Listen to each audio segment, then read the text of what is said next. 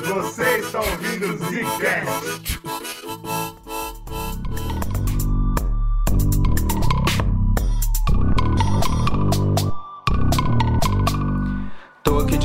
Talarico, não aturo, caminhando pelo mundo, muita achando esse rolê. Trava, tô na cena de travando essa porra, muita grana no meu E tá começando mais um Zcast na bagaça. Quem fala, Bruno? Aqui quem fala é o Slow, hein? Aqui, o- o- hein? Opa, tá avisando. Eu pra- pra deixar ele, claro, ele duvidou, né? Tipo, é, aqui quem falou slow, hein? Aqui quem falou é o Eugênio, cara, e a gente vai dar uma continuidade em uma das séries mais legais desse ano? Ou, bom, pelo menos nos diferentes cara, a ano, gente né? ficou muito feliz com o resultado da primeira, né? Então, isso acabou abrindo portas pra gente e o nosso público aqui pedir pelas Exato, a gente próximas. vai falar, a gente fez um podcast que infelizmente vai ficar faltando, é claro, né? Porque pra falar de toda a sigla LGBT e sobre representatividade é muito difícil, mas a gente fez o possível, a gente conseguiu chamar um representante do G, um representante do L e um representante do D, não foi isso? É isso mesmo, a gente tá aqui com os convidados, que é o Jefferson e a Lorena do podcast Tá na Nuvem, e a Rosa Luz, né, do Instagram, modelo, música, mano, várias coisas ela faz, Aqui então a gente não tá, acompanha né? o arroba dela. Aqui a gente não tá, a gente tá gravando esse papo separado da conversa. Aqui nesse cast, aqui Ah, nesse aqui cast. Cast. Mas, mas Tá tudo no post aí pra vocês seguirem a galera, mano. E, e é isso, cara. É difícil realmente a nossa agenda maluca, né, cara? Mas a gente vai tentar tocar essa série aí, cara, toda a força aí que a gente puder. E pra você que é bissexual ou assexual, a gente até comenta por cima, infelizmente não deu pra tra- trazer alguém, mas isso abre portas pro futuro, que nem o Slow falou, talvez a gente consiga fazer ano que vem ou no próximo, uma série mais Sim. complexa e com mais assuntos, eu acho que vai ser muito mais legal. Mas a gente conheceu muita gente bacana nesse cast, eu espero que vocês adorem, porque a gente gostou muito. Um adendo aqui que eu acho legal, vocês vão perceber que o áudio tá um pouco diferente. Na gravação a gente teve alguns. Tem que fazer adaptações aqui, então ele não tá com. é, como sempre, ele tá um pouquinho diferente, mas a gente tá, trabalhou aqui na edição pra ele ficar bacana. Então escuta aí, curte o papo, que ficou aí- show de bolas. Eu vou culpar, eu vou culpar isso aí no Slow. E você, Brunão? Eu também. Ah, então gente. ótimo. Então todo mundo concorda que foi problema do Slow não se comunicar direito. Pô, Então, sacanagem de vocês, hein, cara. Bad bitches em Santa Maria. Então aqui a gente tá com o pessoal do podcast Tá na Nuvem. Olá, Olá, minha gente, sou Jefferson Salles, sou podcaster do Tá na Nuvem Podcast e tô aqui com vocês pra colaborar. Olá, que tal? Gente, eu sou a Lorena do podcast Tá na Nuvem. Estou aqui para colaborar com vocês, a gente conversar bastante e vamos ver no que, que vai dar. Nice. A gente também tá aqui com a Rosa Luz, que é música ativista e modelo. E aí, galera, salve, salve. Muito feliz de estar aqui. Também faço umas criação de conteúdo na internet desde 2016. Comecei fazendo vídeo. E nos últimos tempos tenho colaborado com alguns podcasts, então muito massa estar gravando com vocês. Acho todo um mistério esse rolê de não ver o rosto de vocês. Tá? Né? e é isso. Também faço uns rolês de rap, uns sons. Então acho muito massa, tá? Tipo, explorando aqui a linguagem da voz mesmo, do audiovisual e também do podcast, né? Enquanto linguagem. Bora, bora conversar. Show, é isso aí que vocês ouviram, hein? Inclusive, o som da Rosa vai estar tocando aí pelo podcast. E é Isso claro, aí. vocês sabem muito bem que lá no Instagram e também no post vão ter os arrobas todos pra vocês seguirem essa galera. E é isso, cara. A gente vai dar seguimento aí à nossa série. Agora falando sobre representatividade LGBT. Claro que a gente não conseguiu todos os representantes que a gente queria, né? Mas dentro do que a gente tem, vamos torcer pra conseguir conversar o máximo possível, cara. A primeira coisa que eu queria falar é exatamente isso. Eu queria chamar essa questão do que que nós, héteros, vemos, né? Porque dentro da representatividade, pelo menos em Hollywood, assim, o que a gente vê muito é série, né? Filmes eu acho que não tem sido tão forte quanto deveria, mas eu lembro pelo menos, e eu sei que eu discuti com os meninos, a gente também lembrou, uma das séries que mais trouxe essa parada forte pra gente foi Sense8, outra que trouxe não tão focado nisso, mas também foi Euforia, que são séries muito boas as duas. E a primeira pergunta que eu queria trazer e discutir com vocês é, essas séries, que pelo menos essas duas que eu citei e outras que entram dentro do leque, é, a gente tá aprendendo direito? Ou, ou essa informação que chega pra galera hétero, pro, pro público pop em geral, especialmente público pop que é, é doente, né? A gente tem que lembrar que existe muito machismo dentro, existe muita é, L- LGBT fobia, rola essa parada, tá ligado? Então, tipo, a gente tá recebendo a informação certa ou, ou quem faz parte do, do grupo não tá se sentindo bem representado por essas mensagens? Assim, gente, os exemplos que tu citou, por exemplo, Sense8 e Euforia, ele tem representações LGBT, mas como vocês falaram, não é o foco, né? É, Uhum. Em parte, em parte não, a maioria dos LGBTs que são retratados são mulheres lésbicas e pessoas trans, né? Assim, tem coisas que estão certas. Por exemplo, o caso de, da transfobia como também tem casos de pessoas que buscam a validação da, de pessoas trans, né? Que buscam também a validação de casais lésbicos com pessoas trans, que, como é que eu posso dizer? Elas buscam tratar uma linha de do que, que é aceitável ou não. Não sei se vocês perceberam, mas tanto em Sense 8 como em Euforia, as mulheres trans que elas são representadas, elas têm uma passabilidade. Hum, elas têm saquei. uma... Tu entende? A- aquela estere- estereótipo de corpo feminino, elas têm essa passabilidade. Tanto é que eu acredito que seja por isso que não seja tanto o foco da série, entendeu? Que seria mais fácil aos olhos do hétero aceitar aquilo. Isso, o que é seria mais fácil pose, aos né, olhos. amiga? Isso, Inclusive, muito tem diferente pessoas trans que, que não necessariamente fizeram intervenções no corpo, né? Hum, entendi. Justamente. Então, o que eu acho mais interessante dessas duas séries é pensar a questão da cisgeneridade. Porque eu acho que as duas séries trazem, tipo, essa questão da diferença entre identidade de gênero e orientação sexual. Porque trata muito sobre essa questão, né, de mulheres trans que se sentem atraídas por, pelo feminino, por corpos femininos, seja mulheres cis ou mulheres trans, né? Tem sempre essa trama. E eu acho que isso é importante para as pessoas cisgêneras entenderem, sabe? Não vou nem dizer que é pessoas heterossexuais, porque existem mulheres trans e homens trans que se identificam como pessoas héteros, né? Porque existem pessoas trans que estão nesse espectro do binarismo e pessoas trans que se identificam no espectro do não binário, né? Tipo, as, lingua as Certo. identidades não binárias, pessoas, algumas travestis. Então, o que eu acho interessante nessas duas séries é essa questão da faltar cisgeneridade também, às vezes, como um objeto, mesmo que seja de forma subjetiva, sabe? Não é o foco mesmo, como a Lorena falou, né? A questão da transgeneridade, da pauta LGBT. Mas às vezes eu acho que é legal pautar nessas narrativas quando não é o foco também, porque às vezes muito da nossa luta é sobre humanidade, né? Dos corpos trans. Então, quando a gente se vê pautada nessas narrativas, eu acho interessante, assim. Mas ah, quer dizer que ainda é,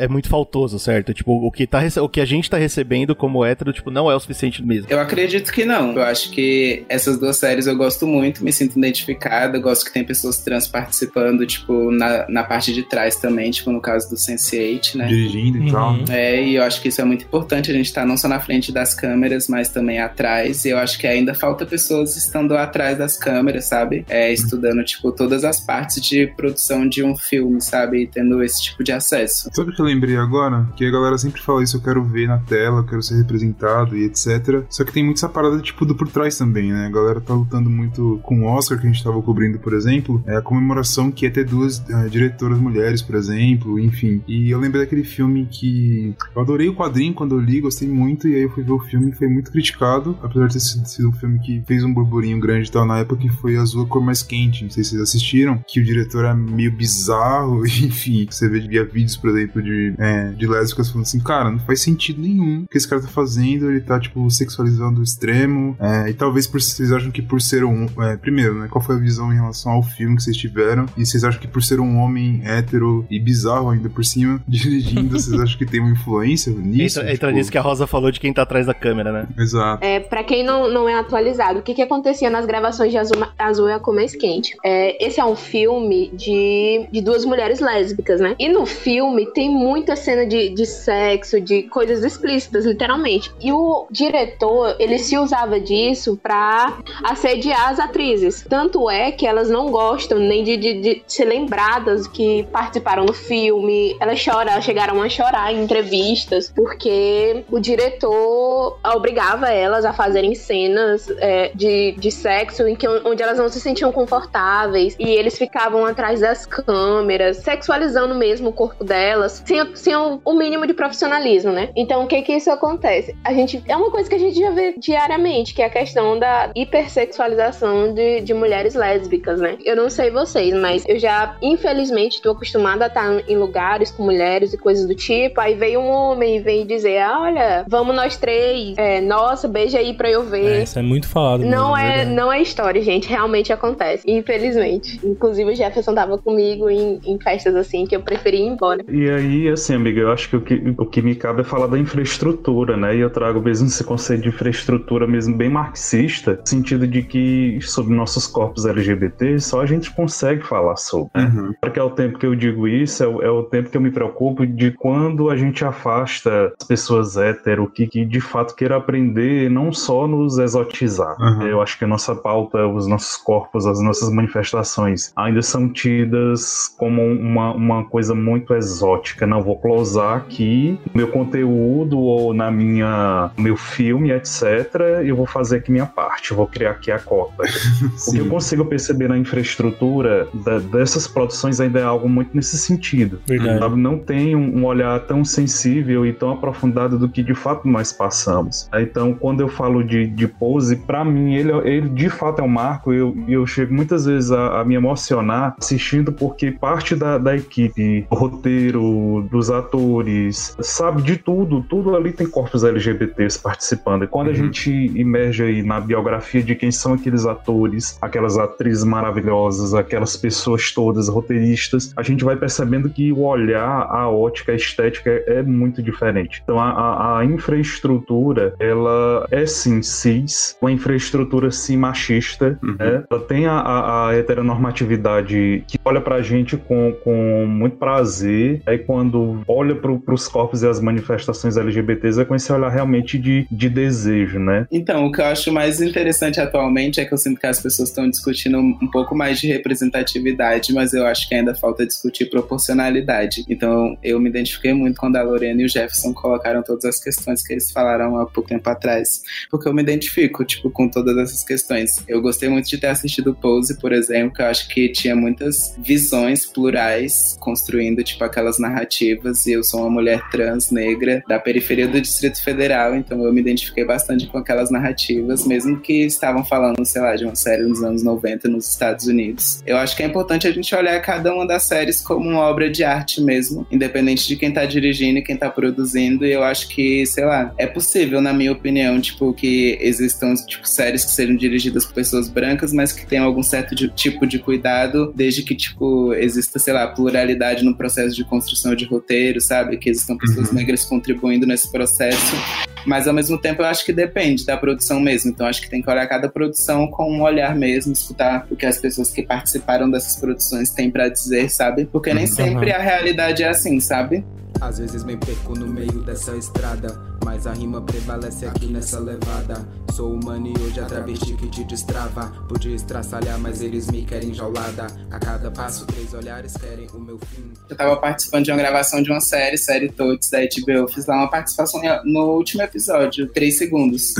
Pô, três segundos na HBO. É, tipo, a série contava a história de uma pessoa trans que de classe média que sai do interior de São Paulo e se muda pro centro de São Paulo em busca de melhores condições de vida. Então eu me identificava com a narrativa, não por ser de classe média, porque eu venho de contexto periférico, mas porque eu morava em São Paulo de 2018 a 2020, por exemplo. Sou uma pessoa trans que fiz esse corre. Mas eu senti que às vezes a série objetificava alguns processos, não tanto na narrativa, mas no dia da gravação, por exemplo, tinha muitas pessoas trans mega incomodadas lá, porque tinham pessoas trans fazendo, sei lá, ponta na série, 10 horas gravando, 150 reais. Enquanto, sei lá, a protagonista nem era uma pessoa trans e tava lá retratando, tipo, a nossa narrativa, sabe? Então, às vezes é isso que me cansa. E nessa gravação, por exemplo, eu passei por uma transfobia. A pessoa que tava responsável pelo meu contrato me tratou no masculino. Então, eu saí de lá me sentindo um lixo e ainda não pude nem falar sobre, porque, sei lá, tava no contrato que eu não podia falar sobre. Mas, enfim, depois que Nossa. saiu a série, eu só, tipo, decidi falar sobre, mesmo que isso dê alguma treta, porque eu acho que é importante a gente discutir sobre isso em todos os sentidos, sabe? Porque é isso, acho que falta proporcionalidade mesmo, pessoas trans ocupando esses lugares, tipo, dirigindo, sabe? E não só uma, mas várias, porque, tipo, não só pessoas trans, mas pessoas LGBTs no geral, né? Porque somos várias, com vários pontos de vista e realidades. Engraçado, você falou isso dentro de um contexto de uma série que, teoricamente, era pra fazer uma representação, né? Você sofreu transfobia, desvalorização, né, do trabalho. Eu acho que é o bagulho que o Jefferson falou, né, mano? De infraestrutura. Tipo, não adianta você fazer uma série com essa temática, por exemplo, se a gente que assiste série, por exemplo, assiste filme, a gente não tem noção, por exemplo, do por trás, igual a Rosa falou, né, velho? Porque, tipo, mano, tem gente trabalhando ali, tá ligado? Tem uma galera ali e não adianta você fazer, não, vou botar uma bandeira maravilhosa pra TV, sendo que no- nos bastidores não existe esse cuidado, tá ligado? É, sendo que parte da Isso é minha foda. equipe é transfóbica ou algo assim. Exato. É, tipo, mano. eu acho que ainda tem muito caminho pela frente, sabe? Porque não adianta, às vezes, o diretor ou o roteirista, tipo, saber das coisas se às vezes o técnico de som não souber, sabe? Quando a gente tá pensando em gravação de série, a gente tá pensando em equipes de muitas pessoas, né? Então acho que é importante ter essa instrumentalização também no mercado de trabalho, né? Pra Sim. que, tipo, todas as equipes Total. estejam, tenham capacidade pra, sei lá, lidar com todos os corpos quando Exato. pretendem a falar sobre essas narrativas. né? Eu vi na página da Antra é, uma publicação que eles tinham feito sobre. Eles deram inúmeros filmes que a, a pauta do filme era, falava sobre pessoas trans, mas os atores eles não eram pessoas trans. Eles entraram dentro de um personagem pra interpretar pessoas trans, né? Uhum. Que, caso alguém não saiba, isso, isso também é considerado transfobia. E Aham. assim, e é isso que a gente vive hoje em dia, o mundo do capital. Eles fazem filmes assim porque atrai views, atrai dinheiro.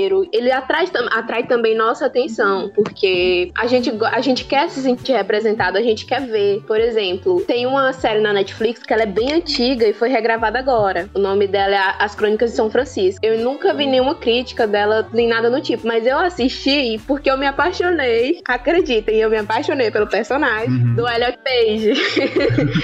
Aí eu comecei a assistir aquela série porque eu gostei do personagem, me identifiquei e fui assistindo por eu me sentir, sabe, acolhida. Uhum. Mas a gente nunca vê o que, que tem por trás disso, o que, que o capital quer disso, que eles realmente só quer nosso view, só quer nosso pink money, entende? Aham, Uhum. pode crer. Tem uma parada que, que eu fiquei pensando agora, tipo, é, tem um filme que a gente gostou bastante, puta, não vou lembrar o nome nem, nem fudendo, mas é daquele cara que ganhou o Oscar, inclusive, de melhor ator, que ele, fe- ele faz uma trans, né, se não me engano. Era o É dinamarquesa. dinamarquesa. Isso, muito obrigado. É, ele ganhou o Oscar e, tipo, porra, o cara atuou pra cacete e tal. Foi um filme mega emocionante. Eu lembro quando eu assisti com o GG, a gente teve várias discussões pela nossa perspectiva, né? Tipo, do que seria aquilo e experimentar aquela transformação. Pelo menos passa, o filme passa de maneira que eu achei interessante. Só que a gente tá pegando um ator ele tá representando uma parada que ele não viveu de fato. É, ele, ele é cis e tal. Tipo, fica, fica essa parada confusa. É, mas aí eu pensei em alguma coisa, tipo, alguém que pode estar ouvindo o papo e falar assim, tá, beleza. Mas e se fosse o contrário? O cara, é, tipo, pegar uma pessoa que é trans, por exemplo, pra representar um cis. Isso seria um problema? Eu acho que de um lado a gente tem, sei lá, a questão artística, né? E eu acredito que, ainda mais falando enquanto artista, que qualquer ator pode interpretar qualquer personagem, né? Só que Uhum. também, por outro lado, eu acho que o problema é quando a gente, tipo, entra nessa problemática que a Lorena mesmo trouxe, sabe? De pessoas cis que às vezes interpretam pessoas trans em um contexto onde pessoas trans, por exemplo, poderiam ser contratadas pra Uhum. interpretarem a própria realidade delas mesmas, saca? Ainda Sim. mais num contexto tipo o Brasil, por exemplo. O Brasil é o país que mais mata pessoas trans e travestis. Nossa expectativa de vida é 35 anos, em,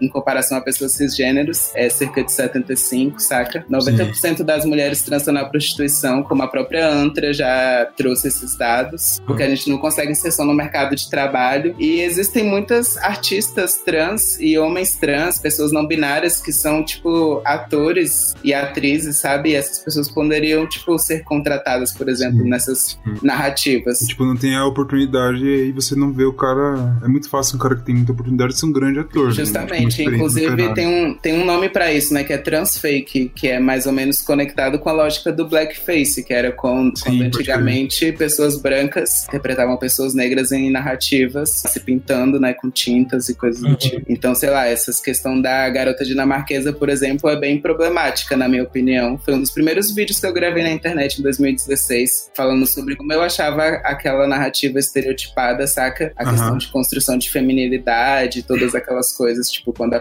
personagem, a Lily, se não me falha a memória, ela começa a se comparar, né, com a mulher cis e imitar os gestos dela, tipo, aquilo pra mim eu acho muito mais violento do que ver, sei lá, um horror, tipo, Dem, né? Caralho, Cacete, sério? Mas por que esse esse é tão violento assim? Porque eu acredito que, sei lá, a feminilidade na minha existência e na minha identidade, ela é algo inerente, sabe? Tipo, ela faz parte de mim Uhum. desde quando eu nasci. E a não sociedade o precisou tempo copiar todo... de alguém, né? Tipo, Justamente, saca? Tipo, eu Uhum. precisei, na real, aceitar isso que fazia parte de mim. A sociedade o tempo todo quis, tipo, é, podar, saca? caralho, É que isso, é doido, isso que eu tava falando doido. sobre a gente aprender errado. Olha que pesado. Pois é. Exato. E aí eu acho que é tudo muito subjetivo, saca? Porque, sei lá, por outro lado, tem uma série que eu gosto muito, que é britânica, que se chama Hit and Miss. E a Chloe Sevigny, que é uma atriz que eu gosto muito, ela é uma mulher cis, ela interpreta uma mulher trans nessa narrativa. Eu lembro que eu assisti essa série quando eu era adolescente, tipo, só tem uma temporada, uma vibe bem britânica mesmo, recomendo muito. E me Uhum. senti muito identificada. E por outro lado, era uma pessoa cis interpretando uma mulher trans, saca? Então por isso que eu acredito que a gente tem que olhar, tipo, Com cuidado, né? é, tipo, como um- uma obra de arte mesmo, entender o que, que os artistas quiseram passar e tal. E, enfim, gosto muito das novas narrativas, tipo Euforia, como vocês falaram também. Personagem trans lá também, acho ela muito da hora. E pra fechar, acho que essa, nessa parte do audiovisual, assim, tem o Ryan Murphy também, né? Que é um cara produtor aí, que diretor também, que, que pega as, as séries, o conteúdo que ele cria e abre bem, né?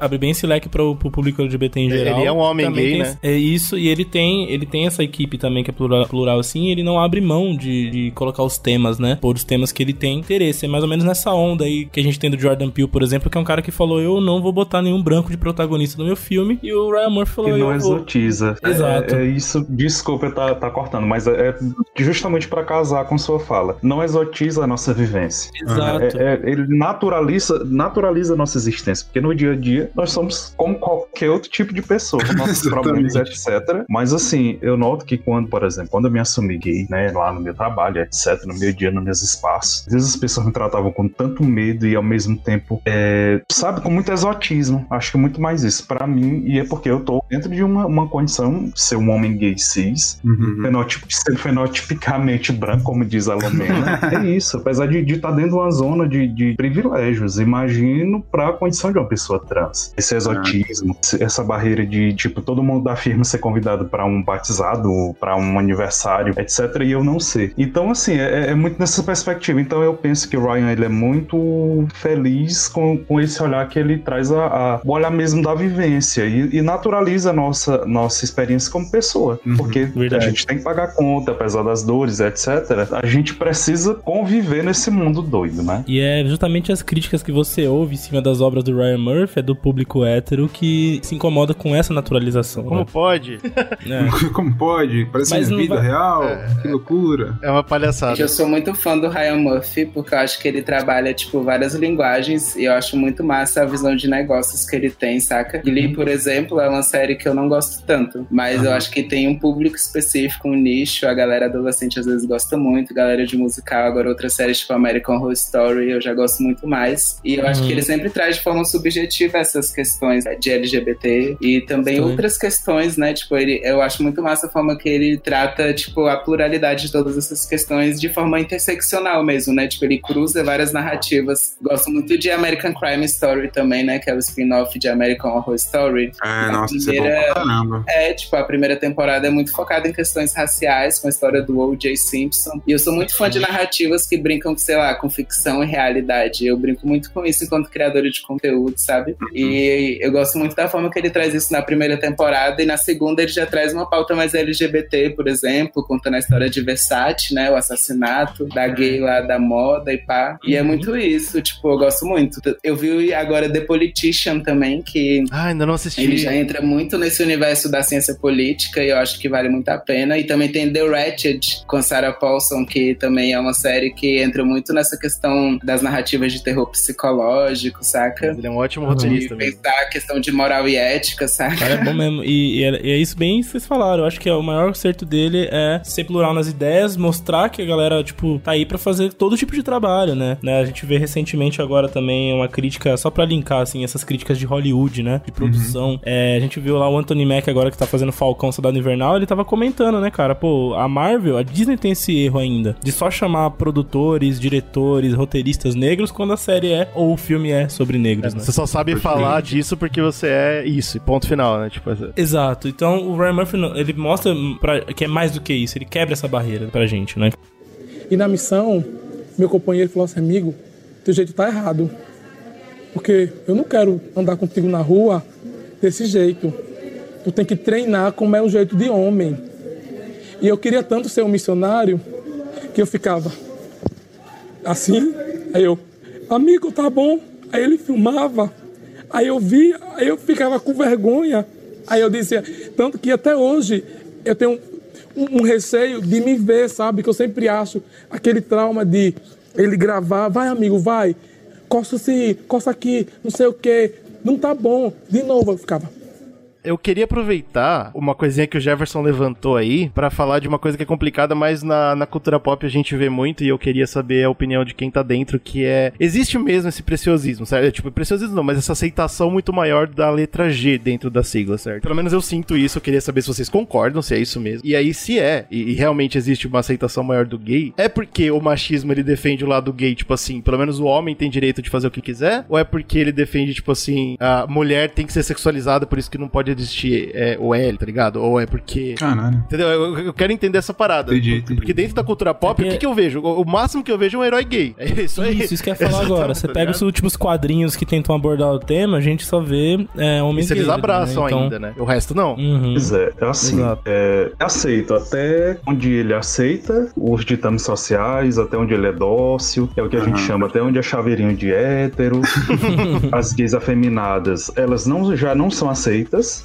Né? As gays não padronizadas, elas já não são aceitas, né? Então, assim, é- é, existem condicionantes. A sociedade, ela, ela condiciona, né? Então, assim, logicamente, gay branco, cis, está dentro de uma condição ali de padronização mesmo, que não é malhado, barbado, que não se comporta como, entre aspas, homem, fala entre aspas como homem e que faz é, é, a sua performance sex- é, sexual é, não às vistas, mas sim como, como tenta também nos dizer, você pode ser, mas não quero ver. Uhum. né? Ficar bem distante, né? é, os nossos namorados com quem a gente se relaciona, etc., ficando distante. Ou seja, a gente tem que ser dócil. Se a gente for dócil, domesticado, calado e não falar nada, é, até se vai, é comportar tipo e ter jeito de homem, tudo bem. Mas fora disso já, opa, tem alguma coisa errada. A não ser que seja para, tipo, comédia, né? É, porque, claro, como sátira tem um monte. Vem é, essa, essa estereotipagem absurda da TV brasileira, né? Ontem mesmo eu tava conversando com um amigo sobre isso. É como, como agora mesmo a gente tá vendo personagens gays e a gente sempre é, é também, quando colocada a, a bicha feminada, ela é colocada, ela é colocada numa condição de fofoqueiro e, e etc. Não que a gente não seja, né, gente? Bem nesse sentido, se você for dócil, ficar calado, quietinho na sua, beleza. Mas se não for, aí começa o problema. E aí vem uma questão que dentro da pró- própria letra G nós temos subdivisões É, então. e classificações e é extremamente tóxico também. É, porque é fácil pro hétero só entender o G como uma coisa só, né? E então, pô, beleza. Aí o cara... não é. É, exatamente. Isso que é injusto, porque você acaba. Eu acho que dentro da representatividade tem esse perigo muito grande, né? De você, quando você finalmente aceita uma faceta da coisa, você pinta que é só daquele jeito. E é isso que eu acho que o Jefferson vai falar agora, né? Que, que não Pra é assim. ideia, tem gays que são homofóbicos. Pois é. Tem gays super transfóbicos. Tem gays que são extremamente lesbianfóbicos e LGBTQ-fóbicos, sabe? Que não aceitam as outras letras. Isso é muito do- louco, bicho. Isso é sigla. bizarro. Mas vocês vocês sabem por quê? Eu chutaria por quê que vocês acham Ah, por causa disso, da Lorena? sociedade, né, pô? Porque, por Amigas condicionantes que essas pessoas aceitam para serem aceitas, para se sentirem aceitas, né? Esse delírio da, da cisgenaridade, Uhum. essa, essa colonização, e eu já trago muito para um olhar muito particular meu, particular no sentido de como eu, eu enxergo, mas baseado em vários outros olhares, claro. Eu Sou historiador. E uma das coisas que eu debato é, é,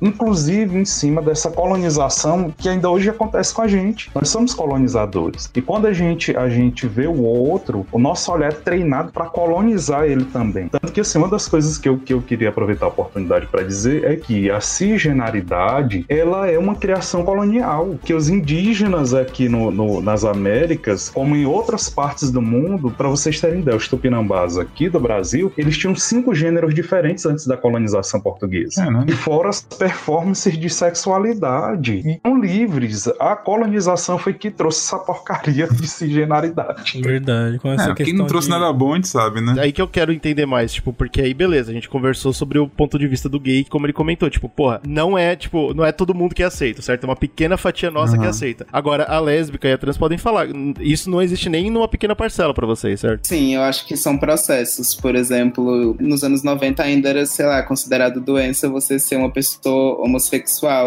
segundo a Organização Mundial da Saúde. E lá nos anos 90 isso deixou de ser doença, né? Nossa, ontem, né, na história. E, tipo, pessoas trans deixaram de ser consideradas doentes pela Organização Mundial da Saúde em 2018. Cara, então é ainda um processo muito recente, saca? E eu acho que a gente ainda tem muito caminho pela frente, porque isso foi só o primeiro passo, deixar de ser considerado uma doença, você ser uma pessoa trans, sabe? Pensar a despatologização das identidades trans, para que a gente possa ter uma existência mais digna, sabe? Mas ainda tem outros passos, eu acho que a questão cultural é um desses passos. E não adianta nada ter a despatologização se a transfobia ainda tá acontecendo, se a gente ainda tá morrendo, se a gente ainda não tá ocupando lugares no mercado de trabalho, saca? Uhum. Uhum. Eu acho que essa é a grande problemática, mas acho que isso também é uma questão política e eu acho que tudo isso reflete, sabe? Então, na minha perspectiva, às vezes é como um, uma escada. Era muito marginalizado falar de homens gays e mulheres lésbicas há um tempo atrás. Hoje em dia, eu acho que já tem mais abertura pra falar sobre isso em comparação relação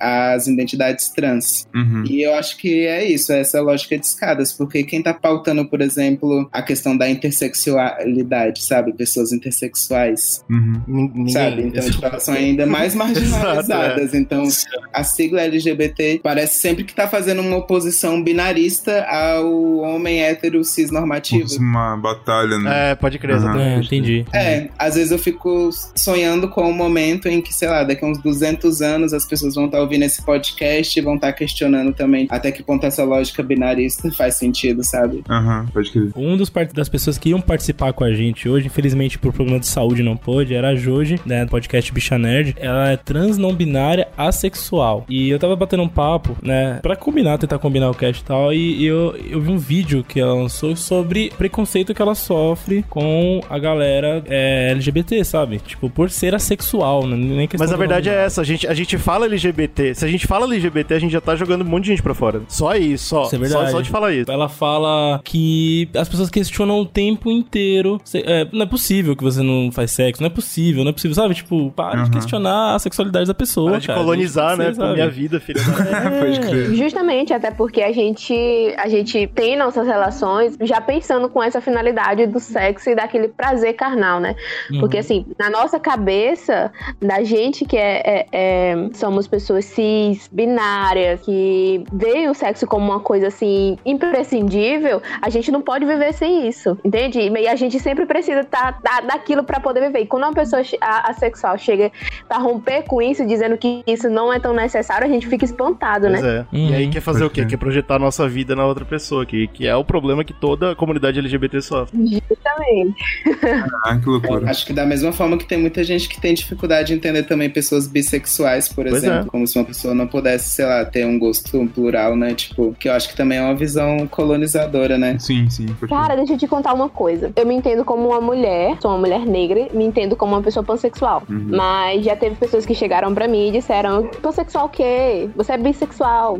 não sei o que, não sei o que lá Pois da- é. das ideias. Você é bi, você é bi. você- A ideia que as pessoas têm de relações hoje em dia são muito, é muito ligada a gênero. O que, que você tem entre as pernas, né? Ah, e tá, quando entendi. você faz essa, essa ideia de gênero, você tá se relacionando com, sabe, com a parte íntima da pessoa, com a, com a, com a, genitália. E não é isso. A gente, a gente é pansexual, a gente já tem uma ideia assim de gênero totalmente longe da ideia de binariedade. Aí quando a pessoa joga pra gente, ah, tu é bissexual, bissexual, eu, hum, dá licença. Para de querer falar que eu sou, né? eu acho que todos nós, em algum grau, sempre chegamos nesse momento que a gente questiona de certa forma, tipo, né, a nossa sexualidade. Eu passei por isso em vários momentos e também na questão de identidade, né? Então, até transcender um pouco mais essa questão de sexualidade. E foram vários processos. E eu lembro que um momento, quando eu transicionei, eu me perguntei, tipo, será que eu me relacionaria com homens de buceta? Ou com mulheres? Sabe? Eu tentei entender esses processos, porque eu comecei ficando com garotas, depois fui ficando com caras. Foram vários processos. E eu percebi que o que eu me sentia, por exemplo, atraída enquanto indivíduo era pelo masculino, não necessariamente por um pau ou por uma buceta. E isso é algo muito particular meu, né? Tipo, eu acredito que é muito subjetivo. E Uhum. falando da minha perspectiva específica, eu percebo que existe muita hipersexualização, né, de negros. Muitos caras se sentem atraídos, muitas minas e tal, e, e às vezes as pessoas não sabem como lidar com esses sentimentos, por conta de Entendi. todas essas questões, né, que são bem complexas que a gente tá debatendo agora, né? Mas eu acho que Uhum. essa parada de se questionar que é tão importante, eu acho que tanta gente tem medo de fazer. E seria, pra você que tá ouvindo e quer entender mais, o primeiro passo interessante é esse, você realmente sentar e pensar pra você mesmo. E Essa questão que a Rosa colocou é muito importante. E aí, sobre a parada da, da bissexualidade que, que a gente conversou aqui rápido, eu também só quero terminar esse ponto eh, falando disso. Eu vi uma análise que fala que, pelo menos na cultura pop, bissexualidade é para a par com, com lesbianismo, tá ligado? A fita é o quê? É, é pra homem hétero achar gostoso. Então é por isso, por exemplo, que a gente tem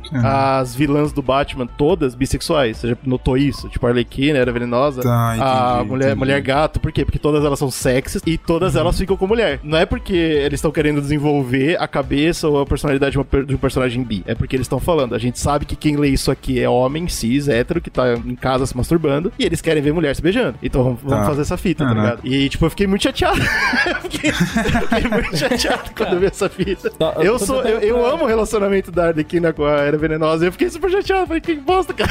E isso é, é- é muito impactante pra gente, cara, porque a gente, a gente é criado pra não ver essas coisas, sabe? Pra não reparar nisso. Então, quando a gente começa estudar, começa a ouvir, começa a perceber, a gente fica chocado, cara. O quê? Caralho, eu. né? Dez anos atrás, na, na própria universidade onde a gente estudava, a gente via essas próprias rodas de conversa e diálogo diferente do que é hoje. Hoje tá muito mais aberto, tem- é muito mais é, presente, né? Então a gente aprende mais, a gente consegue ter mais acesso à informação. Internet, o mundão tá aí, né, cara? Não dá pra ficar parado nisso, né? Perdendo tempo. Então a gente é, quer aprender, quer desenvolver e é necessário, né, cara? O que acontece muito hoje é da, da gente viver em função de pessoas héteras, né? Da- O que o Jefferson falou, de ser chaveirinho, de, de pessoas héteros nossos corpos. Tanto é que a maior parte do pornores que são produzidos hoje em dia, pornores LGBT, são consumidos por pessoas héteras. É, não é chocante verdade. nem um pouquinho. E eu acho que isso é uma questão muito contraditória, porque, por exemplo, eu faço polidense há alguns anos, e toda vez que eu me coloco enquanto meu corpo mesmo, de uma maneira empoderada, eu sinto que existe esse incômodo das pessoas que me seguem, por exemplo, a galera que tem uma visão puritana em relação a eu estar bem piranha, balançando a minha raba e fazendo polidense, saca? E não num contexto de marginalidade, chorando, falando quanto que é difícil a minha vida. E, tipo, eu percebo, até me perdi aqui no processo, no que eu queria dizer. Tamanho absurdo, né? a situação. Por outro lado, a galera quando consome, é, tá consumindo pornografia trans o tempo inteiro, saca? Se você digitar travesti negra no Google, não vai aparecer histórias positivas, vai aparecer pornografia, sacou? E é o tempo Ah, todo entendi. assim que a sociedade tá me lendo, saca? Me conectando, tipo, nessa questão da sexualidade. É, e é isso, assim, consumindo essa pornografia, né? Tem um estudo que fala que o Brasil é o país que mais consome pornografia trans e ao mesmo tempo é o que mais mata. que mais né? mata, Então, é. Puta que Caralho. Isso que eu ia falar Parabéns, agora. né? Tem um dado aqui que eu peguei que o Brasil foi, pelo décimo ano consecutivo, o país que mais assassinou travestis e transexuais no mundo. E é também o país que mais consome pornografia com pessoas trans. de parabéns, Acabei né? de ver o dado aqui.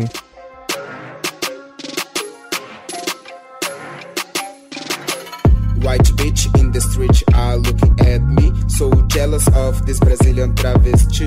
Cause I don't need to speak English. Eu queria mudar a engrenagem total da conversa e cair mais pra parte profissional de vocês, especificamente produção de conteúdo. Dentro desse cenário terrível que a gente tá pintando aqui, o que que fez vocês decidirem criar conteúdo, assim, pro pessoal do podcast, o pessoal da música? Qual que é, vocês olharam o atual cenário e falaram assim, bicho, eu, eu preciso fazer? Ou foi uma coisa, tipo, mais desconectada do cenário? Assim, é uma coisa que eu gosto, eu vou fazer independente do que eu vou encontrar pela frente. Como que foi a experiência pra vocês? Eu acho que, que nós. Eu vou usar aqui uma, uma expressão que eu acho maravilhosa. A expressar quando a comunidade, essa comunidade que é tão diversa e que e muitas vezes é muito desunida, distante, porque assim, a mesma ar- arma que mata um praticamente mata todos. né? Então, as mesmas, os mesmos tensionamentos que no- no- nos empurram para a marginalidade praticamente vêm do mesmo lugar. São instituições de poder hi- históricas e que vivem com esse medo e que embutem esse medo a todo momento que a gente manifesta algum tipo de resistência. Então, assim, nós no- no- nos organizamos, e quando digo nós, é, é a comunidade LGBT, porque confesso, viu, Rosa, que eu aprendi e aproximei sem ter medo pessoas trans, consumindo conteúdo trans é, é, da internet, né? Pessoas do YouTube. Uma, uma pessoa que me ajudou muito a entender que é a transexualidade foi a Mandy Candy. Foi a primeira trans youtuber que eu comecei a consumir o conteúdo dela. E, e é uma pessoa que, pra mim, é muito referência. E daí eu fui emergindo dentro do mundo da transexualidade. Né? Fui entendendo as questões de, de gênero. Quando eu, eu fui me, me educando para deixar de ser um transfóbico. né? Ainda da minha infraestrutura, ainda carrego muita coisa transfóbica, mas que eu já venho procurando me educar ou decolonizar, né? Porque eu não quero ser um instrumento colonizador de ninguém. Então, assim, voltando a falar porque. Desculpa, gente, sei que eu falo muito. Não, falar. Sobre o, o Tá na Nuvem, eu quando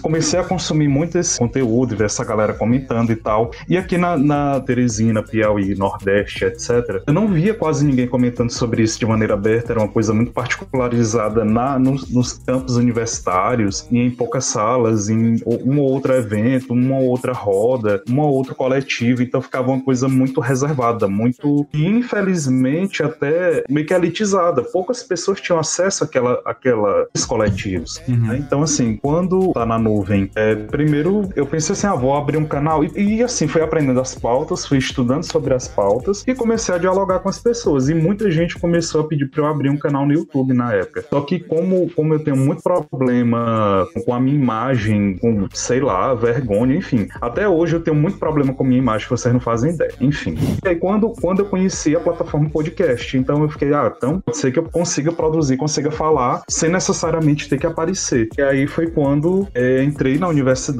né, para minha segunda graduação e conheci pessoas maravilhosas, que foi a Lorena, é, a Isis, que é a nossa drag que é o Stassi, que há muito tempo a gente já se conhecia, e a gente começou a debater esse monte de coisa. Assim, só para finalizar minha fala para a Lorenz e a Rosa falar, é desafiador falar desse lugar da infraestrutura de onde a gente fala. A gente não tem apoio, sabe? A gente, a própria comunidade, assim, não vou dizer todas as siglas, mas a própria comunidade não, não nos enxerga aqui, sabe? Ela, ela não nos ouve, ouvem muito mais pessoas de fora do que daqui. E não é falta de tentativa nossa. A gente dá a cara a tapa, vai atrás, a gente é rejeitado e vai atrás de novo, mas assim, a gente não, não, não é ouvido, sabe? Eu confesso e desabafando mesmo. Isso, isso a gente tem que fazer sempre, se fosse triplicado para fazer qualquer coisa, para trabalhar, para estudar, para existir, para viver, para comer, para pagar conta e produzir conteúdo digital das nossas pautas especificamente é um produto de resistência, uhum. Né? E infelizmente não é tão consumível. Então assim, é, já chegou até gays branquelas e safadas vem dizer, ah, porque você não fala de cultura pobre, você só fala de militância. A gente não quer falar de militância, a gente não quer ouvir militância, mas a gente vai militar mesmo assim, apesar dos streamers é, não serem tão altos, né? Realmente quando a gente fala futilidade no, no podcast e a gente fala muito sobre isso, né, Lorena? É, mais pessoas dão, dão o streamer, mas quando a gente vai dentro das pautas necessárias de discussão, a gente não tem tanto streamer, pior ainda apoio. Então é tudo mesmo na raça e na resistência. Parece que tipo, ele ficar não ouvir aquilo, tá ligado? Que machuca as pessoas tendem a não ouvir, né? A verdade. Continuando o que o Gerson tava falando, como a gente começou do início do podcast, né? É, a gente se conheceu na universidade, como ele falou. E no curso que eu faço, que o Jefferson também fazia, né? Agora ele é mestrando, é o curso de pedagogia. A gente tá na, na federal. E o que que acontece dentro do nosso curso? Ele, a gente tem um estereótipo dentro, que é de meninas boazinhas da igreja que vão de calça, que é aquele estereótipo de feminilidade, o que que você deve ser, o que que você não deve ser. A palavra é varoa, descobri esses dias, é varoa. É, das varoas. Não, o pior que é verdade. Chegou todo, no primeiro dia de aula, todo mundo se apresentando. Por que, que você quer pedagogia? É porque eu sou no grupo da igreja. Nossa. E eu fico com as crianças, não criticando.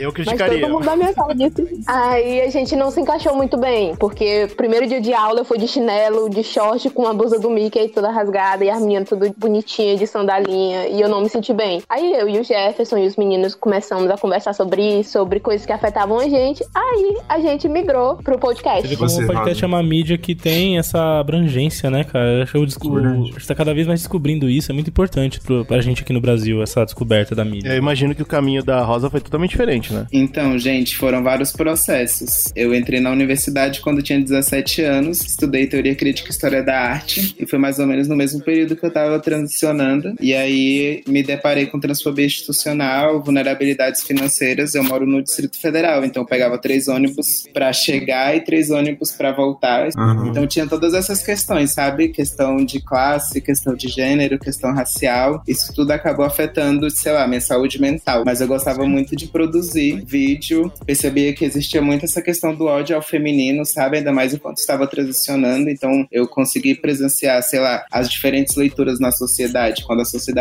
me lia enquanto um homem gay viadinho, as pessoas me tratavam de uma forma. A partir do momento que, tipo, eu comecei a transicionar, tomar hormônio, as pessoas começaram a me ler de outra forma na sociedade, eu comecei a sentir o peso da transfobia institucional e toda essa questão patriarcal mesmo do ódio ao feminino, que eu acho que perpassa todas essas siglas e camadas, sabe? Quando vocês perguntaram mais cedo o porquê de muitos gays às vezes odiarem outros corpos que estão na mesma sigla, eu acho que tá muito conectado com essa questão do, do patriarcado. Uhum. Então é isso, eu queria continuar criando, sabe? Eu era artista visual, ainda sou, e eu comecei muito nessa lógica de galerias de arte, mas às vezes eu sentia que minha arte ficava muito limitada ao cubo branco, sabe? E isso para mim era um problema, porque eu mesmo fui entrar numa galeria de arte quando eu tinha 17 anos, eu não dialogava com a minha comunidade. Uhum. Então eu queria dialogar com essas pessoas que se pareciam comigo, mesmo que se sentissem sozinhas e estivessem em outras comunidades, outras quebradas e tal. Então foi quando eu comecei a criar conteúdo na internet, lá em 2016. Falava muito dessa questão, assim, de gênero, de artes visuais, falava muito das minhas vivências. Foram vários processos porque eu não tinha muito conhecimento sobre comunicação e não tinha também as dimensões do quanto que o meu conteúdo estava chegando para as pessoas. Sei lá, primeiro vídeo que eu postei era cantando uma letra de rap no Facebook e teve mais de 100 mil visualizações. Uhum. E eu não tinha, tipo, o impacto de tudo isso. Mas aí o meu processo de lá para cá foi pensar capacitação, mesmo que eu me afastei da universidade. E nesses processos de capacitação comecei a estudar muito sobre o mercado de criação de conteúdo, participei do YouTube Next Up, vários workshops, né, de criação, pré-produção, edição, isso tudo ajudou no meu processo de resgatar a minha autoestima intelectual. Foi algo que foi muito abalado durante esse processo de universidade. Sim. Daí em 2018 também fui considerada pela UPix uma das pessoas mais influentes do mercado de criação digital e tenho trabalhado atualmente com parcerias com marcas, sabe? Uhum. É um processo bem desafiador trabalhar com as marcas, porque muitas vezes as marcas esperam que eu me comporte de certa forma, mas eu sou uma pessoa, né? Sou um indivíduo, às vezes tenho a minha subjetividade, muitas vezes não me encaixo com o que várias marcas esperam. Então a minha sensação atualmente, ainda mais nesse período de pandemia, é que sempre vai ter uma trans mais comercial ah. em relação ao que eu, que eu tenho feito atualmente, a forma que eu tenho defendido as paradas. Uhum. Ainda mais porque o rap também é uma linguagem muito marginalizada, né? E paralelamente com toda essa questão da, da criação de conteúdo, eu tenho feito música, né? Tenho produzido rap desde 2015. E isso já me coloca em outro lugar enquanto artista, sabe? É um lugar muito de cura mesmo. O meu primeiro EP eu falo muito sobre as minhas dores enquanto mulher trans. Trago muito esse processo de sentir raiva e como a gente pode transmutar essa raiva mesmo a partir de artes. Às vezes, quando você tá com vontade de fazer uma parada que às vezes não é certa, e em vez de você fazer isso, você senta, escreve um som. Uhum. Atualmente eu tô em outros processos, sabe? Trabalhando no meu segundo EP, que é patrocinado pela Ultra, que é uma organização, União Libertária de Mulheres Trans e Travestis. Caralho, que da hora. trabalhado não só com publicidade, mas pensando nessa questão de defesa dos direitos humanos, pensando uhum. comunicação nessa perspectiva com organizações internacionais. Porque é isso, se eu for depender de publicidade, eu vou ter que me moldar. Como vários momentos eu já tive a oportunidade de fechar parcerias e contratos com agências. Não sendo que, quem você era. Justamente, queriam, sei lá, que a minha carreira fosse para um lugar onde não necessariamente era onde eu queria estar. É, falando em termos de som mesmo, eu quero cantar rap, sabe? Uhum. Funk. E às vezes as pessoas queriam que eu entrasse pra um outro lugar mais pop, que não necessariamente é o que eu quero. Apesar Ai. de respeitar artistas que trilham esse caminho. Claro. Você acha que, tipo, ultimamente o que eu tenho percebido, apesar de eu não ser, tipo, de publicidade, né, assim, manjar muito, percebi que existe um movimento na publicidade no geral que é abraçar, talvez, o Pink Money, essa parada assim, tipo, não, a consciência social da internet tá uma coisa tão incrível, a gente tem que sempre ter um cuidado maior. Você acha que isso acabou, tipo, abrindo é, espaço pra assim, não, pô, vamos investir nessa artista trans, por exemplo, que é mostrar que a nossa marca tem consciência social, enfim, alguma coisa nesse sentido. É, você acha isso negativo ou você, tipo, mano, eu vou surfar nessa onda, aproveitar que tá tendo e com isso eu vou conseguir passar uma mensagem, ser mais exposta, enfim. Qual a sua percepção em relação à publicidade e arte e a relação com isso em relação à sua briga por direitos humanos, por exemplo? Então, tipo, eu sinto que no passado era muito mais restrito todas essas questões, principalmente falando em mídias tradicionais, porque as mídias tradicionais sempre trataram corpos LGBTs, corpos trans, de uma forma muito é, de chacota, né?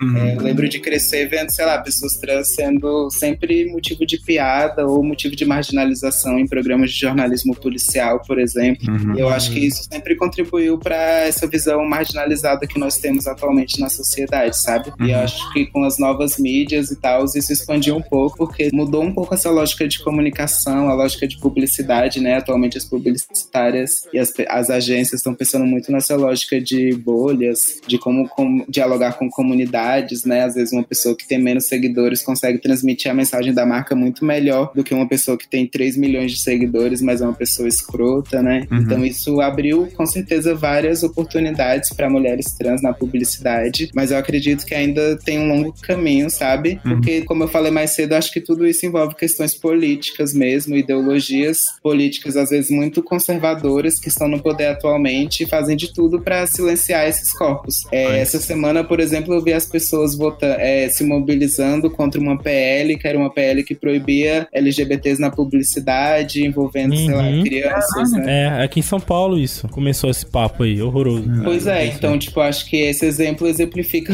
o tanto que ainda temos que caminhar pela, pela frente, sabe? A luta tá muito grande, né? Porque o pessoal tá tentando é, destruir todo o avanço que foi feito agora. De uma forma tentando. institucionalizada. E fica é pior, né? Porque isso é muito ecossistema, perigoso, justamente. E além disso, a publicidade atualmente eu acho que pensa corpos trans e às vezes fazem muitas campanhas que, na minha perspectiva, são muito estereotipadas, que pegam apenas essa caixinha, né? Ah, precisamos de uma mulher trans negra periférica. Quem vai ser? Será que vai ser a Linda Quebrada? Será que vai ser a Rosa Luz? Será que vai ser a MC Delacroix, a MC Chuchu? E eu acho que às vezes isso acaba, tipo, invisibilizando um pouco as nossas subjetividades, sabe? Por isso que eu luto muito pela proporcionalidade, porque para que tenham pessoas trans e negras também é, trabalhando nessas agências, né? Criando essas campanhas e tal. Entra um pouco naquilo que o Jefferson falou, sobre eles aceitarem se estiver dentro do, do perfil que eles querem, né? Só. Eu quero dentro desse Ah. perfil pra ser útil pra Verdade. mim, então eu aceito O isso. que acontece com- muitos LGBTs fora daqui de Teresina, né? A gente já foi até é, meio que convidado e já dialogaram pra gente se a gente não, não pensava dia de sair daqui, como a grande maioria de jovens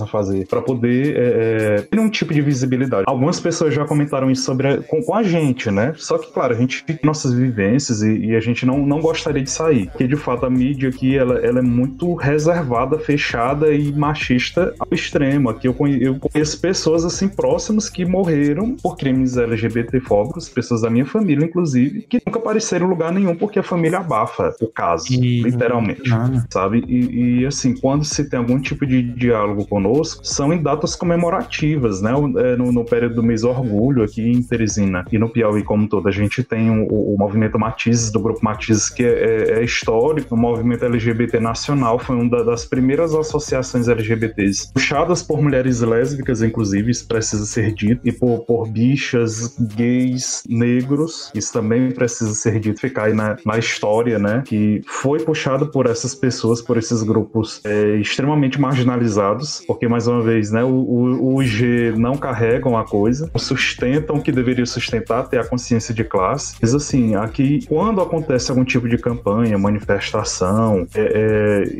existe aí uma collab, ou é nessa perspectiva do LGBT ser um chaveirinho né, na comunicação, colocado realmente como uma figura exótica na- nas televisões, ou ele é representado realmente como um, um- um corpo marginal. Por exemplo, quando se mata uma travesti aqui, é, ninguém vai atrás do nome dela, ninguém vai querer saber a história dela. Simplesmente se a, a comunicação retrata. É, é travesti encontrada morta. O nome é Rafael, o nome é Samuel, de fato. E aqui, inclusive, tem um, um- um- colega que ele faz, ele fez, inclusive, acho que o TCC dele é, é, dentro dessa linguagem, é, dentro de- dessa pesquisa, desse recorte. Mas o que eu queria falar era isso, que muitas vezes a gente é, é chamado para falar do- do- dos nossos lugares de dor, nós somos chamados realmente em algumas épocas do ano, e, e o nosso dia, nossa, nossa história, nossas trajetórias e o que a gente precisa defender é o todo dia, que é a, a vida, né?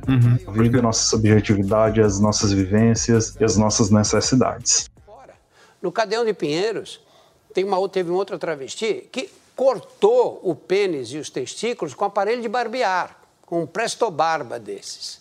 Quer dizer, uma pessoa para fazer uma coisa dessa tem uma motivação interna irreversível, não há como você evitar. Quer dizer, você tem que entender, primeiro começar a entender cientificamente o que acontece. Porque você acha que, eu, que, que as pessoas acham que chegam numa fase da vida e aí dizem, bom, eu podia ser heterossexual, mas como eu sou sem vergonha, vou ser homossexual. Alguém pensa uma idiotice? Né? Pensam. É assim que eles pensam.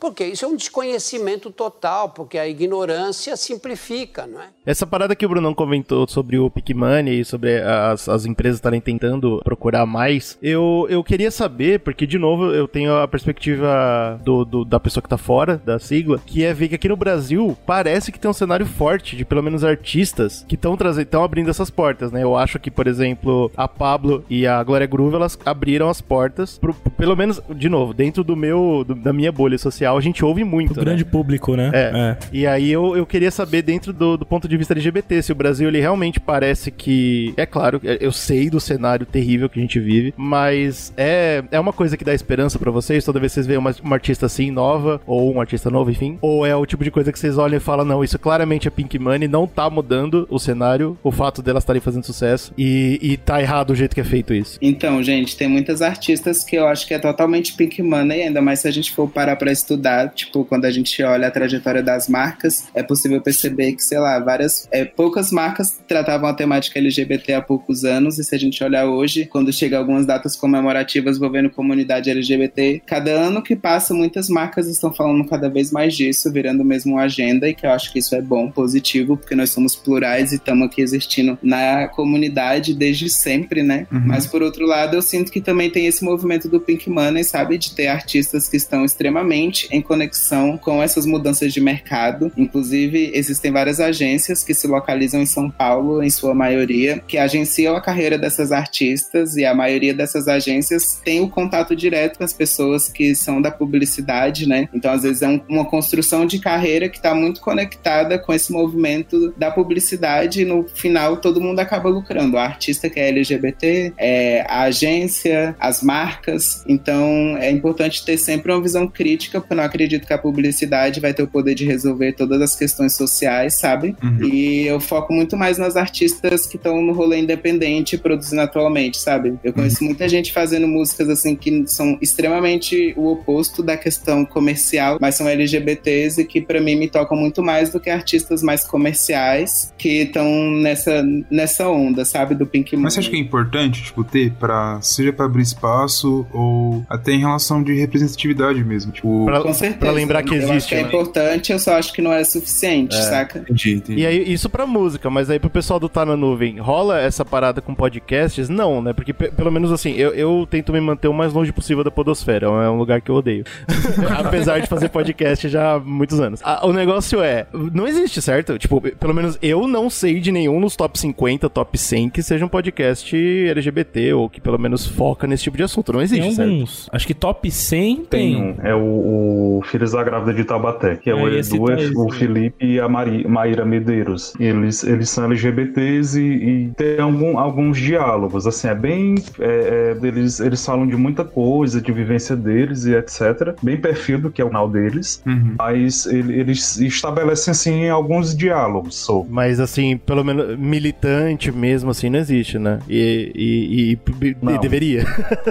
Eu acho que Então. também é uma outra questão, para além de militância também, né? Tipo, que às vezes nem nos colocamos nesse lugar também. Mas acho que às vezes é interessante pensar a comunicação para além, tipo, dos grandes eixos, saca? Porque Sim. eu acho que isso é uma parada que atualmente também. Eu acho que é um problema, porque quando a gente vai pensar no mercado de criação de conteúdo, a maioria das oportunidades estão concentradas em São Paulo. Eu mesma, tipo, enquanto criadora de conteúdo, Exatamente. a maioria dos trabalhos que eu faço é em São Paulo ou com pessoas de São Paulo que fecharam esse trabalho pra mim, ou às vezes aqui em Brasília, né, onde eu moro no Distrito Federal, mais com galera de São Paulo. Por isso que eu me mudei pra aí e tal, mas voltei pra cá na pandemia e isso ainda é um desafio. Impactou com certeza os meus trabalhos, as oportunidades. Já perdi alguns trabalhos por não estar em São Paulo, sabe, nesse período. Inclusive, tô pensando em voltar daqui a pouco, for minimamente seguro. É foda mesmo. Porque acabou, a cidade acabou me acolhendo. E eu gosto muito dessa dinâmica. E infelizmente eu gostaria de, tipo, viver numa realidade onde eu não tivesse que sair de onde eu nasci e tal, pra poder trampar com as coisas que eu gosto. Mas com a atual conjuntura, eu me sinto feliz de ver uma cidade que me acolhe e que eu possa ter uma narrativa diferente da que a cidade atualmente aqui me, me oferece, sabe? Entendi. Mas é legal que você falou de alguns, algumas mídias diferentes. Eu queria entrar nesse, nesse papo aí de novo sobre a ideia de produção de conteúdo. Existe uma diferença, certo? Entre, especialmente o Jefferson falou que ele tem um problema com a imagem dele. A gente aqui do Zcast, a gente também nunca gostou de fazer isso, mas é claro que a gente não sofre preconceito, então é muito mais fácil. Mas o ponto é, o que, que vocês sentem que é a diferença entre uma mídia que é, por exemplo, podcast ou a música que não vem em você? Então existe,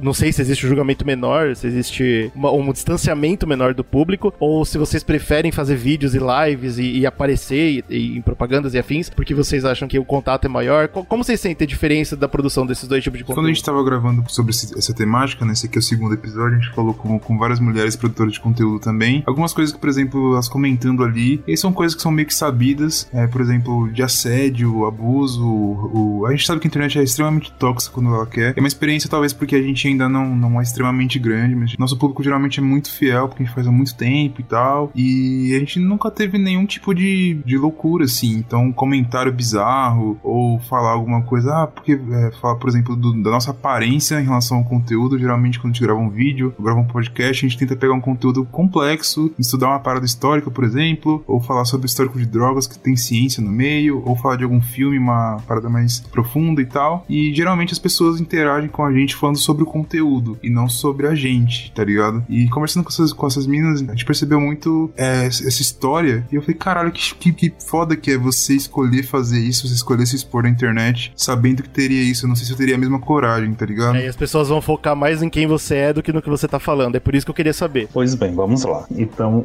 é, o nosso podcast sou eu, sou um homem gay branco, cis. Tem a Stay Sinistra, que é uma drag, é, um, é, é um, um garoto gay negro, né, que é o Estácio, um beijo.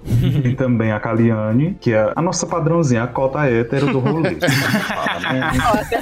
Que tem uma E, cota, tem que inclusive, quando é pra aparecer, quando é pra aparecer assim, em vídeo, alguma coisa, sempre é ela que aparece. Olha Ah, aí. entendi, entendi. É proposital. ela. Ela já lida com a imagem dela de uma forma melhor. Caramba. Exatamente por isso. E aí o que, é que a gente observa, respondendo a, a- a tua pergunta? É, a Kaliane, ela, ela é elogiada diretamente. A Kaliane, ela, ela é muito mais seguida diretamente. O meu Instagram, por exemplo, é fechado. Que de fato eu não, não ainda não sei lidar. Acho que eu nem gostaria de lidar assim de maneira tão aberta com a minha vida, né? Mas assim, as meninas também, a, a Lorena. O meu também é É fechado. também muito seguida e stalkeada. Não e, sou, e não. recebe direto. que ela é uma gostosa mesmo, minha amiga. Mas assim, Meu Instagram. é, é, é, é, assim, só pra finalizar, amiga, eu, eu, eu, eu não, assim, com- pelo menos comigo e, e com a Stace, se bem que ela é safadona também, mas com a gente não, não rola tanto essa, esse lance do, do, do assédio, né? Se tem hater, não sabemos, porque assim, nós somos muito pequenos, Aham. é, pelo nosso lugar de existência, pelo nosso lugar de distância mesmo, acho que a gente até é muito pioneiro, o pessoal da, da revista Exata Mag até entrevistou a gente porque ficou muito surpreso com, com o nível do conteúdo, modéstia à parte. É, com o nível É do conteúdo, com o nível do que a gente discutia e etc. Mas, é, é, e eles, inclusive foi eles que nos sugeriram, por que, que vocês não vão embora? Ah, entendi. Mas é porque, de fato, a gente, eu, pelo menos particularmente, não, não tenho, assim, infelizmente, é, é, o podcast como a minha prioridade de trabalho. Uhum. né? É, Eu vejo ele muito mais como uma extensão, como uma maneira de manifestar a minha resistência, mas eu vou galgando aqui mesmo meu caminho profissional como professor, né? Que é o que eu, é a minha profissão e eu tô tentando aí irritar nela também para poder garantir o ganha-pão, né? Sim. Vai, amiga, fala que te corta. Amiga, é porque assim, eu não sei os meninos, mas o que que acontece? Comigo, eu não me exponho tanto. Na verdade, eu acho que isso acontece até com o Jefferson também, que a gente já discutiu sobre isso várias vezes. Ah, o motivo da minha não exposição é porque, assim, Teresina é uma cidade tóxica, desculpa a palavra, mas pra caralho, Uhum. entende? E, principalmente no meio LGBT. Aqui tem muita a questão da, da, exigen- da exigência de feminilidade, tem muito da questão da exigência de aparência no meio LGBT. Então, eu procuro me manter privada. O meu Instagram, ele é privado, eu tenho poucos seguidores. Eu não sei se até que ponto que isso é ruim ou que isso é bom, mas eu quero me manter privada desse meio, entende? Pra que eu, eu não me sinta julgada. Porque, assim, querendo ou não, quando as pessoas te apontam, tu começa a, a tua autoestima ela é abalada ao mesmo Sim, sim, pode crer. eu opto por não me expor tanto assim por causa disso. N- nem tanto por- pela questão de assédio, porque eu sei que eu sou uma tremenda gostosa. mas, mas é isso. E a Kaliane também, é, como o Jefferson disse, ela, ela é nossa, nossa cota. É aquela padrãozinha branca, cabelo liso. Amiga, não tô falando nada, tá? Eu te acho linda. te acho linda. Então, mas, mas o que eu quero saber dessa, dessa parada é assim: vocês sentem que de repente, se vocês aparecessem mais visualmente ah, no conteúdo, e é claro, né, com público maior, rolaria muito mais ódio. Do, do- tipo, provavelmente apareceria mais hater do que se aparece uma hétero que é mais dentro do padrão, certo? É isso, é tipo. E, e- e dentro disso eu quero puxar pra Rosa exatamente porque ela faz parte da música, né, cara? E a música eu acho que é um negócio que é muito mais distante, ainda mais distante que o podcast. E é o mesmo modelo também, né? Então a exposição É. total. né? Então, então, tem os dois lados, tá nos dois extremos. Verdade. Nossa, gente, certa parte, eu conversando. tenho até é viralizar da maneira mais negativa possível, porque aqui tem umas páginas de humor Ah. que não tem nada de humor, é, é- é- sabe, são haters É assim, negativo. violentos. Não, é, Uhum. E foda. com certeza é onde a gente iria aparecer primeiro, sendo rechaçado por todo mundo, e essa cidade maldita é, é pequena. Ai meu Deus, eu, eu tô muito aquela, aquela, aquela moça do meme lá da, do carnaval. Eu amo minha cidade. Eu, na primeira oportunidade de sair dela, Foi o que eu fiz na Bahia. Eu ter falado pra ela que eu era lésbica foi mais ou menos eu ter falado pra ela que eu tinha matado alguém. E aí ela falou: Eu não quero você mais aqui em casa. E olho pro lado, tava meu pai me olhando assim do outro lado da rua. E eu pensava muitas vezes em me suicidar. Você vai pro inferno. Você sabe disso. Não sei nem por onde eu começo, porque aqui onde eu moro é também cidade muito pequena. Tipo, eu saio na rua, só tem distribuidor, igreja evangélica e, Nossa. sei lá, bois e cavalos.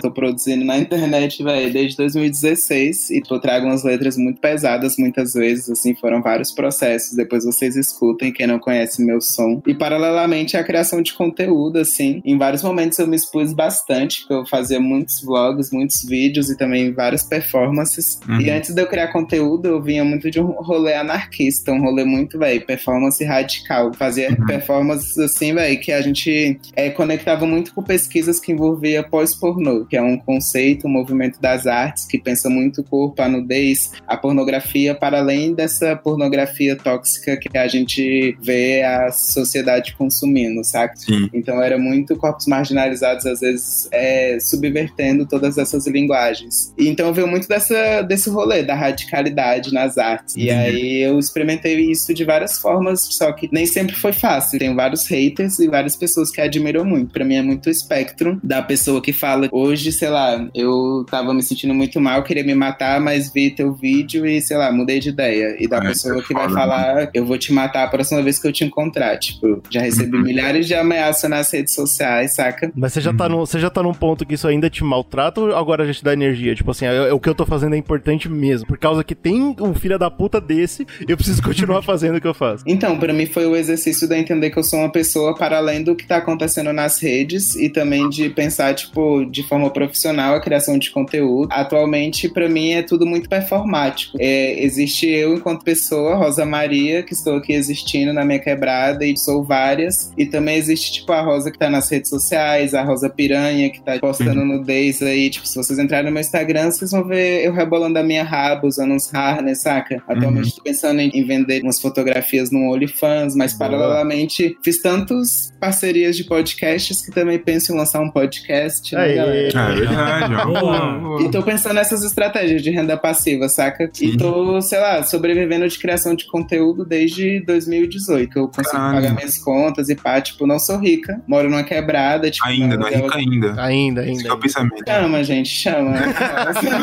Joga pro universo. Eu só falo que, que é foda porque, tipo, sei lá, a gente tá na nossa vida aqui, privilégios, enfim, na loucura total, fazendo conteúdo. Tipo, a gente faz. O que a gente faz aqui é extremamente underground, tá ligado? Quando a gente para pensar, é, eu e o Slow, a gente teve banda underground de metal e loucura, a gente sabe como que é o trampo. Então, tipo, isso a gente meio que vem desde a adolescência, meio que criando isso. A gente adora criar coisas undergrounds e fazer você mesmo, aprender a editar, aprender a fazer as paradas e tal, que dá muita energia às vezes quando você tá no dia a dia, você já virou aquela rotina, tem podcast pra gravar, tem vídeo pra gravar, tem não sei o que lá, a gente tá fazendo pauta, estudando pra coisas e tal. E tipo, quando você vê uma mensagem do cara assim, cara, meu dia tava uma merda e eu ouvi o podcast de vocês e me animou pra caralho e tal, isso dá uma energia muito positiva. Só que é, o que é foda de pensar pela sua fala é porque a gente nunca teve essa outra, esse outro lado. Nunca, Ninguém nunca velho. falou assim, mano, vou matar vocês, é, vocês são uns lixos. Por quem E, você tipo, é. Eu não consigo nem conceber como seria eu recebendo isso, porque eu acho que meu psicológico ia ficar muito abalado. Mas eu queria, tipo, entender de alguém que recebeu uma parada dessa, por exemplo. Tipo assim, primeiro comentário que você recebeu dessa forma do nada. Você tá começando a criar conteúdo na internet. Ou, pô, isso aqui e vem a primeira pancada, assim. Tipo, eu queria entender como que foi essa, essa aceitação, é uma palavra feia, né? Mas como que você reagiu a isso? No começo foi muito difícil, porque eu acho que a tendência às vezes é a gente focar muito mais nas coisas que são negativas do que nas positivas. Então, às vezes, sei lá, de 100 comentários positivos, tinha um comentário de ódio, de ameaça, e às vezes é muito mais fácil a gente focar nessa ameaça de ódio, saca? É, Mas depois de um tempo, isso começou a virar algo frequente em vários níveis, dependendo do tipo de conteúdo que eu produzia. E aí eu fui testando e brincando com isso mesmo, enquanto artista, por mais que muitas pessoas fiquem confusas muitas vezes, né?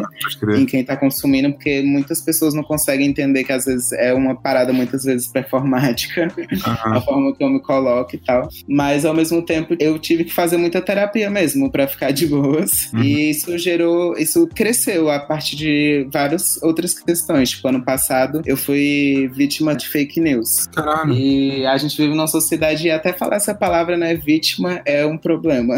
Tem gente que não gosta, Tem né? nenhum problema em falar sobre isso, porque eu sei que é realmente ponto chegamos, uma parada né? que é arquitetado, né? E que envolve, tipo, inteligência artificial, envolve questões políticas. E a fake news que criaram sobre mim é que eu era uma terrorista financiada pelo Banco Bradesco. E Não, não, não, não, não. Mas nem sentido isso, cara. Pô, eu lancei uma música que tinha uma ilustração que era muito radical, então entrava muito nessa coisa da arte do gore, que muitas Ah. pessoas não entendem, né? O gore. E era eu segurando a cabeça de um cara branco decapitado que parecia muito o presidente, mas era uma Opa. ilustração. Pena, então hein? entrava muito nesse universo das artes. A amiga ali era tu, meu Deus, icônica, rainha, eu queria estar no teu lugar, garota. O rolê da voz, né? A gente não consegue ver o rosto, né? Se vocês tivessem visto o rosto. Todo me.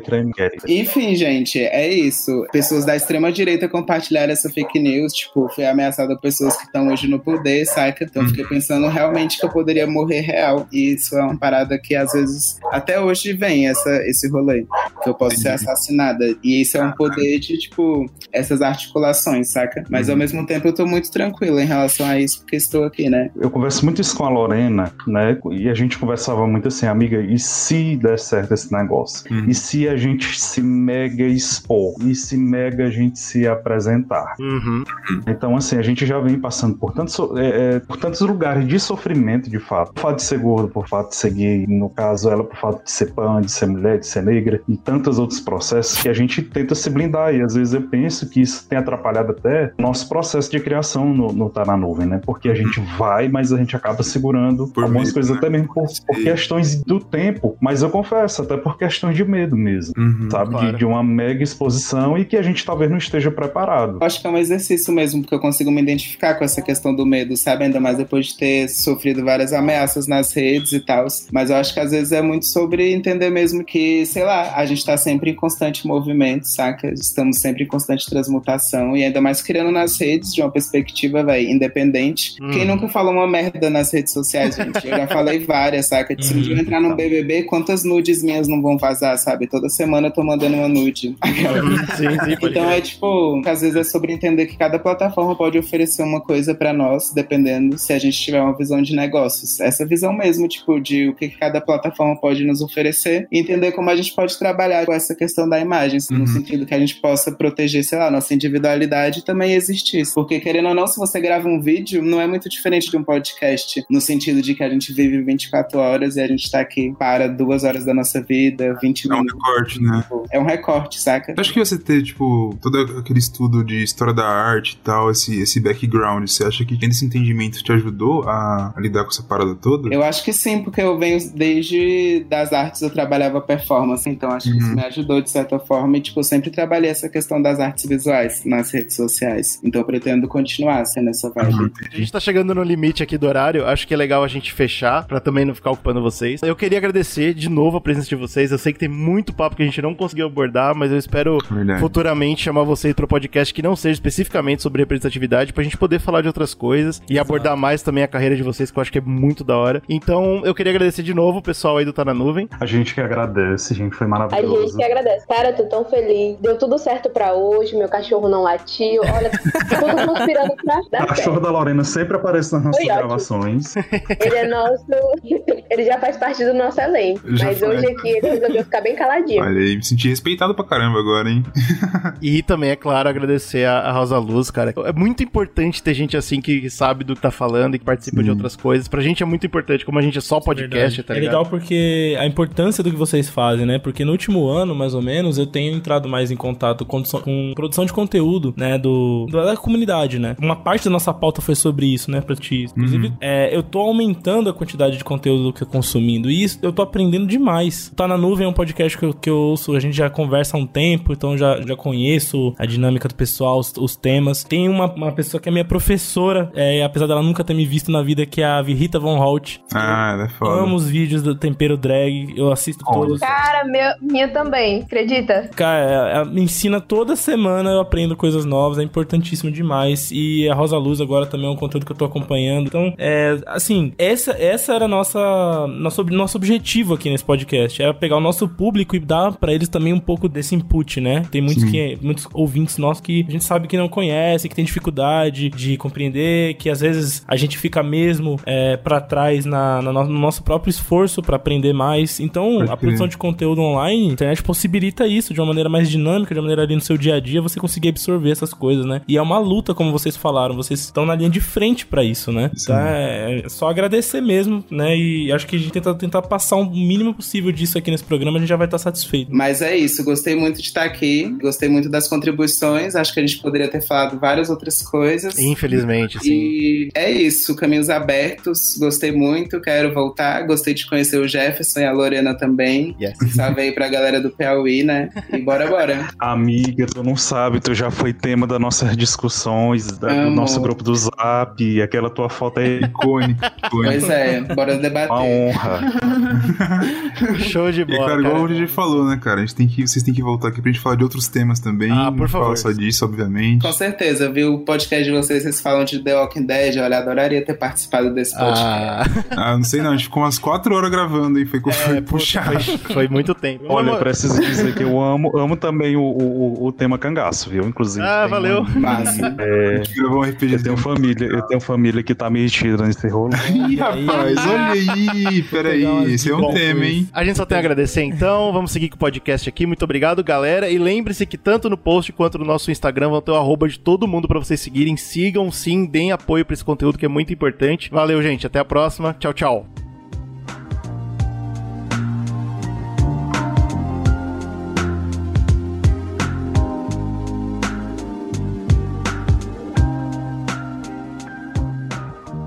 É isso aí, bicho. Que papo incrível, né, mano? O, o final pegou fogo, cara. Sim, mano. Sim, cara. E é como a gente terminou o papo, eu lembro muito bem quando acabou o papo, a gente ficou muito empolgado. É, o pessoal que participou, ele gostou bastante, falou, cara, eu consegui falar coisas ali e tal. A gente teve uma discussão que eu não tava esperando, foi mega legal. E o, o que eu acho interessante é, acho que a gente fala um pouquinho no papo também, que é colocar um público que não tá acostumado, né? Tipo, a, a ver, tá presente nesse tipo de discussão. Eu mesmo não tava tão acostumado assim, aprendi pra cacete, um monte de coisa Sim, legal. mano. Pode E você ouvir, né, cara? Ouvir é interessante. A galera gosta de falar pra caramba, mas parar pra escutar um pouquinho, tipo, falar, putz, então é assim que pensa, é assim que vai, não sei o que lá. E todas as complexidades, né? Quando a gente começa Porra, a, sim, a quando a falar gente da descobriu sigla, de né? garota dinamarquesa, bicho, tomamos na Exato, cara, uma coisa cara. Exato, muito doido, né, exato. cara? A diferença de percepção. A maior tristeza realmente é que a gente não teve umas quatro horas pra grudar no pescoço da galera e deixar eles falarem, né? Exato, mas A a gente teve um mais tempo tempo, com curto, certeza, velho. é, mas acho que esse é o grande ponto dessa que o Brunão falou, dessa série nossa, da gente ouvir também, né, cara? Da gente não só tá falando aqui o tempo todo, fazendo nossas pautas, mas da gente trazer a galera pra falar, eles falarem, né, mano? Isso que foi legal pra Foi caramba. muito bom, foi E muito o rico, Zcast é assim, né, cara? A gente gosta de consumir